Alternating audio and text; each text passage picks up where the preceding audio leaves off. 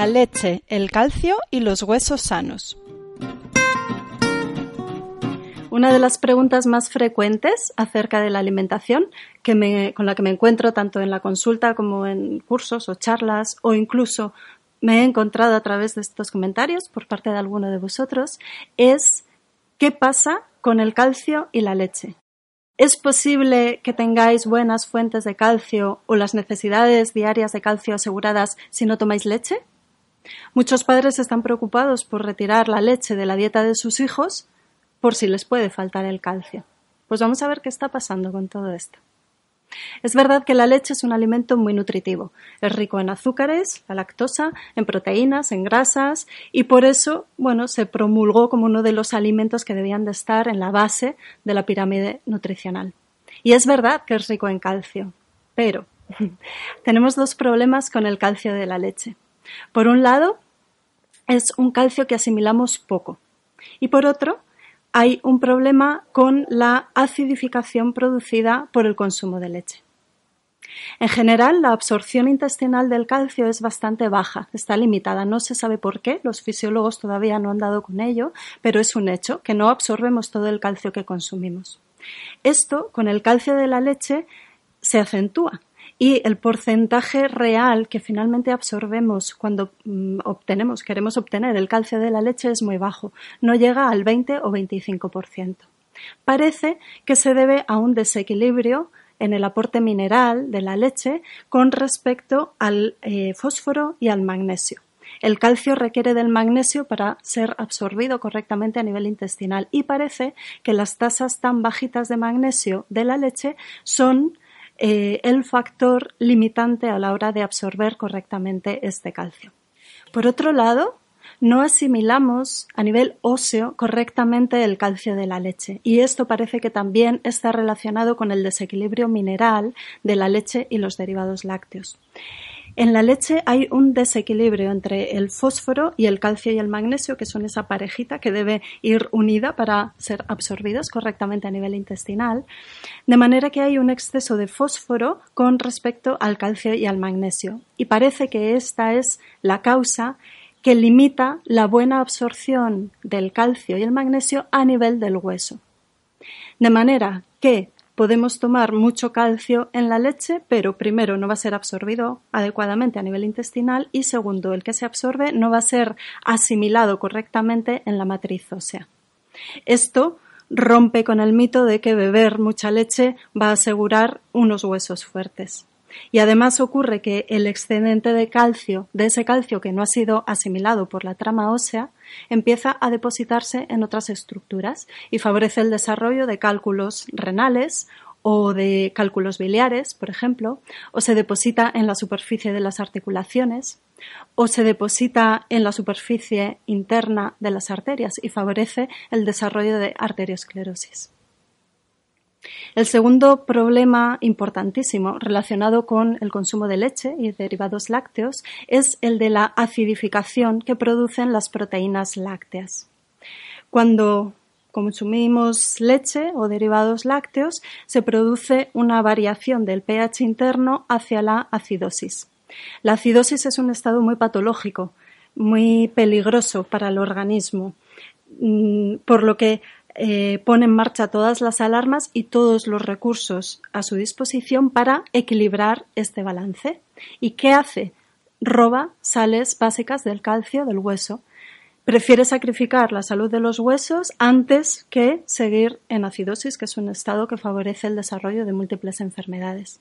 Por eso, de nuevo, se rompe el mito de que beber mucha leche, asegura el tener unos huesos fuertes y prevenir la osteoporosis, porque lo que hace realmente el consumo de leche es a través de esa acidificación del medio interno, favorecer la pérdida, el secuestro de calcio del hueso.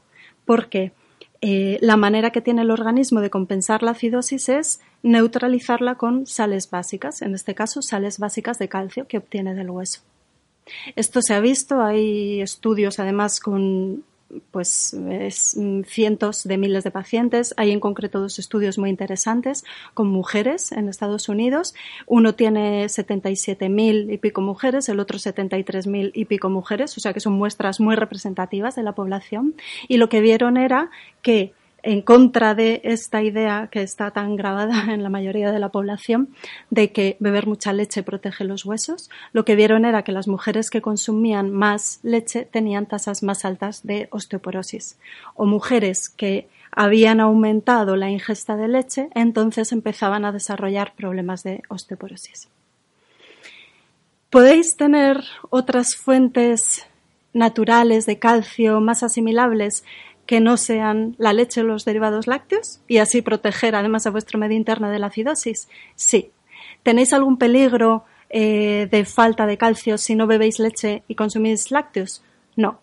Vais a ver cómo hay alimentos que os aportan unas buenas fuentes de calcio. Por ejemplo, el sésamo.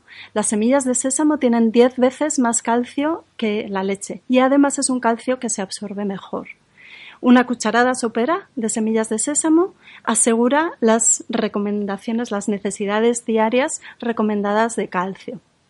Lo podéis tomar en forma de semillas, por ejemplo, en una ensalada o en un guisito de, verduras con pescado, por ejemplo, o en forma de taín, que es esta pasta que se hace mediante la trituración de las semillas de sésamo. La podéis utilizar como muchas personas les gusta, en una tostadita de pan integral o muy rico y más equilibrado en crudités. Por ejemplo, eh, lavar y cortar zanahoria o pepino o calabacín en tiras y mojar el taín.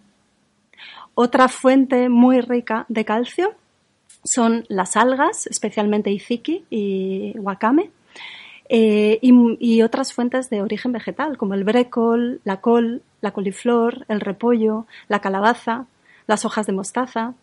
En general, el calcio que procede de los alimentos de origen vegetal se absorbe bastante bien, excepto aquellos alimentos que son ricos en ácido oxálico, como las espinacas, el cacao o el ruibarbo, y alimentos ricos en ácido fítico, como es el salvado de trigo, por ejemplo. Otra buena fuente de calcio y bien asimilable son las sardinas y otra excelente, los frutos secos, como las nueces, las avellanas, los pistachos, eh, las nueces de macadamia, etc. Y especialmente las almendras, que además son ricas en magnesio, o sea que van a favorecer la absorción intestinal del calcio y además son alcalinizantes, o sea que es el alimento estrella que cumple los tres requisitos, rico en calcio, rico en magnesio y alcalinizante. Y además, y esto no debéis olvidarlo, si queréis tener unos huesos sanos y fuertes, no vale solo con tener un buen aporte de calcio. Hacen falta otros nutrientes. El primero, la vitamina D, importantísima. Entre otras funciones, tiene la de ser el principal regulador de la absorción intestinal del calcio y el regulador del transporte del calcio desde el punto de absorción hasta la trama ósea en el hueso. Buenas fuentes de vitamina D son los alimentos ricos en grasas, por ejemplo el pescado azul o el aceite de hígado de bacalao o la mantequilla ecológica y procedente de, animales alimentados con pasto, o por ejemplo las setas que han estado expuestas al sol. Y también obtenéis vitamina D de la síntesis en la piel a partir de la incidencia de la luz ultravioleta sobre el precursor de vitamina D. Otro nutriente que es importantísimo para la salud de los huesos es la vitamina C, porque interviene en la síntesis de colágeno y el colágeno es el que establece como una trama eh, que organiza la estructura mm, básica de la matriz ósea sobre la que luego se depositan las sales minerales. Y la vitamina C la vais a encontrar en la mayoría de frutas y verduras. Otro nutriente fundamental para la salud de los huesos es la vitamina K, que tiene un papel crucial en eh, la capacidad de que la trama de hidroxiapatita de la matriz ósea absorba, capte y retenga los iones de calcio. Y la vitamina K la tenemos de dos tipos. La vitamina K1, que la vais a encontrar en, vegetales de hoja verde, la col, la coliflor, el repollo, el brécol o brócoli, y también en aceites vegetales. Y la vitamina K2, que la podéis encontrar en la carne, el queso, que lo vamos a descartar si queremos unos huesos fuertes y sanos, porque en la mayoría de los tipos es bastante acidificante y roba sales de calcio del hueso. Y en em, la soja fermentada, en la forma de nato. Y por último, si queréis tener unos huesos fuertes y sanos, tenéis que hacer ejercicio físico. Se ha visto que el hueso responde modificando su masa al aumento de carga. Las fuerzas de carga que suponen el ejercicio físico transmiten una señal por la que el hueso eh, aumenta, modifica y aumenta su propia masa. Además, se ha visto también que en las personas en las que no se consigue aumentar la masa ósea con el ejercicio y tienen osteoporosis, lo que se consigue es reducir la osteoporosis, o sea que sigue mereciendo la pena. Y algo también fundamental, el ejercicio físico aumenta, fortalece la masa muscular y el músculo es el gran protector del esqueleto, por lo que si hay una caída o un accidente que pueda poner en peligro el hueso, va a quedar amortiguado y protegido por una buena masa muscular. Así que ya lo veis, podéis vivir sin leche y productos lácteos y tener unos huesos sanos y fuertes si coméis bien, una dieta natural y variada, tomáis el sol con moderación y hacéis ejercicio físico.